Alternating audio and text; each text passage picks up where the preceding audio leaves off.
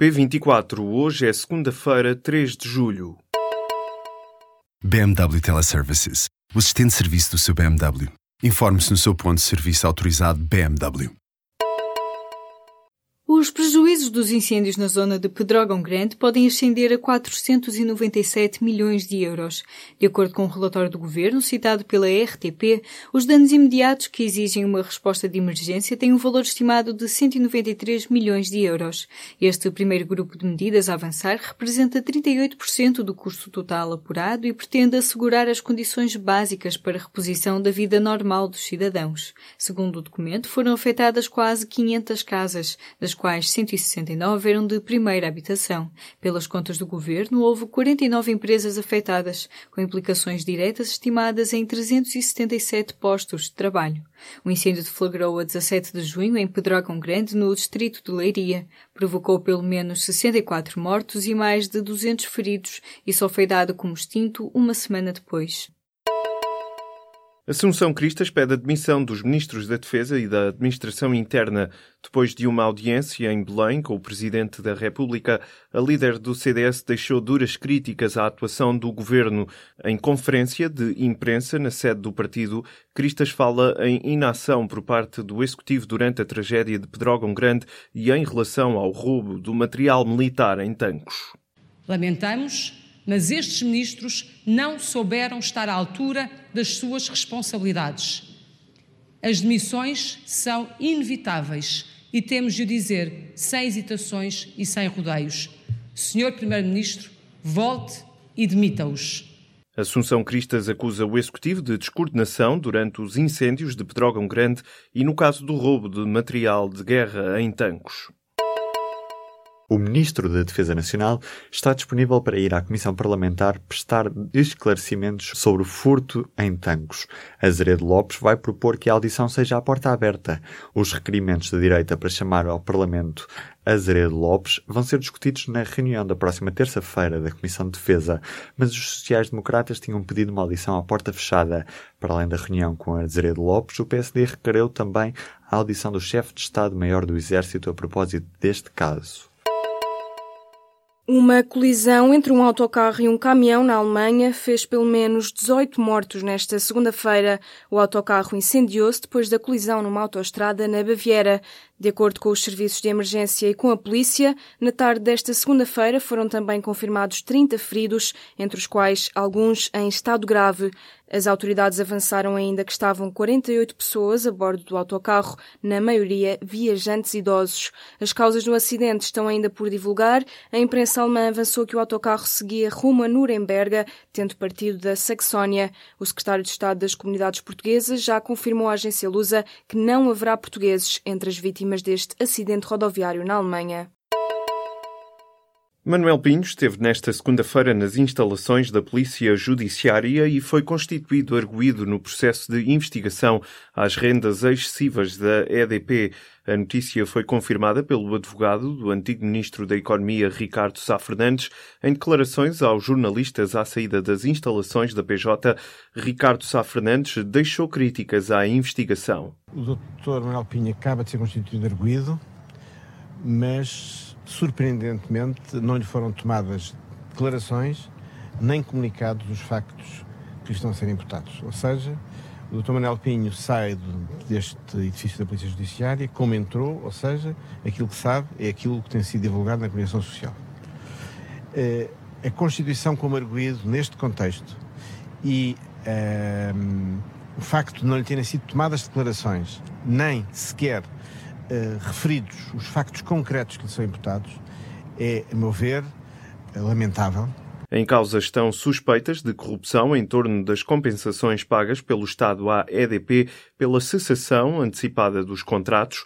A medida foi acordada pelo governo de José Sócrates em 2007. Entre os arguídos deste processo estão o presidente da EDP e da EDP Renováveis, António Mexia e João Manso Neto, e o administrador da REN, João Faria Conceição mesmo software utilizado pelo fisco para registrar transferências para offshores também era usado para outro tipo de declarações, mas o apagão só se verificou no registro de dinheiro enviado para paraísos fiscais. A solução tecnológica era usada, por exemplo, para processar declarações sobre compra e venda de valores mobiliários e sobre retenções de taxas liberatórias. E nas restantes declarações a plataforma Power Center funcionou bem, sem erros nem qualquer apagão. É um mistério ao qual a Inspeção Geral de Finanças não dá resposta na auditoria ao sistema que processa as declarações sobre transferências para paraísos fiscais. A auditoria que também não conseguiu explicar as anomalias que deixaram de fora do sistema central fluxos de 10 mil milhões de euros. A inspeção considerou, no entanto, extremamente improvável ter existido mão humana deliberada para ocultar os valores transferidos entre 2011 e 2014.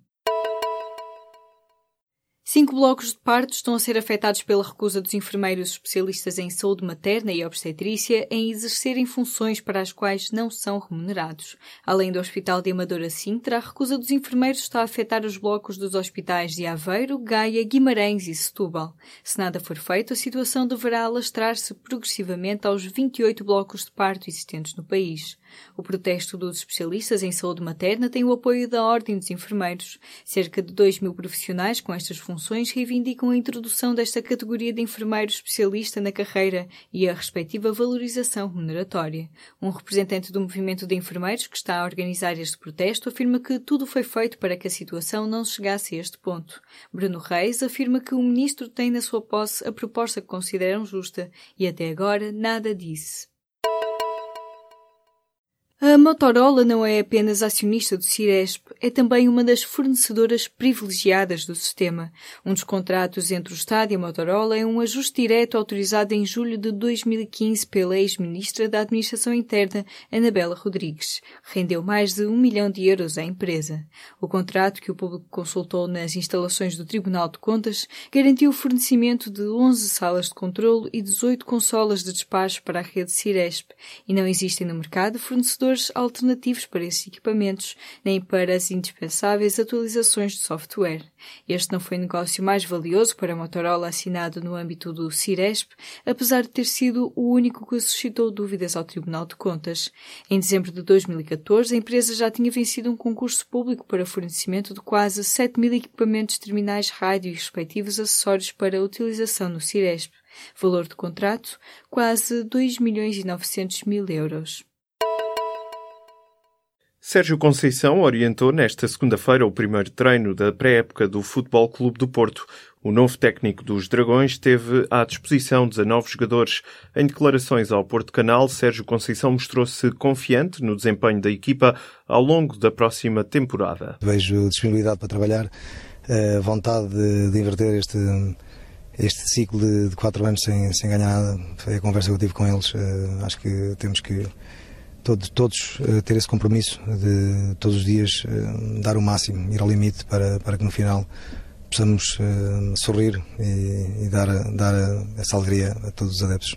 O treinador do Futebol Clube do Porto não contou com oito jogadores que estiveram ao serviço das respectivas seleções.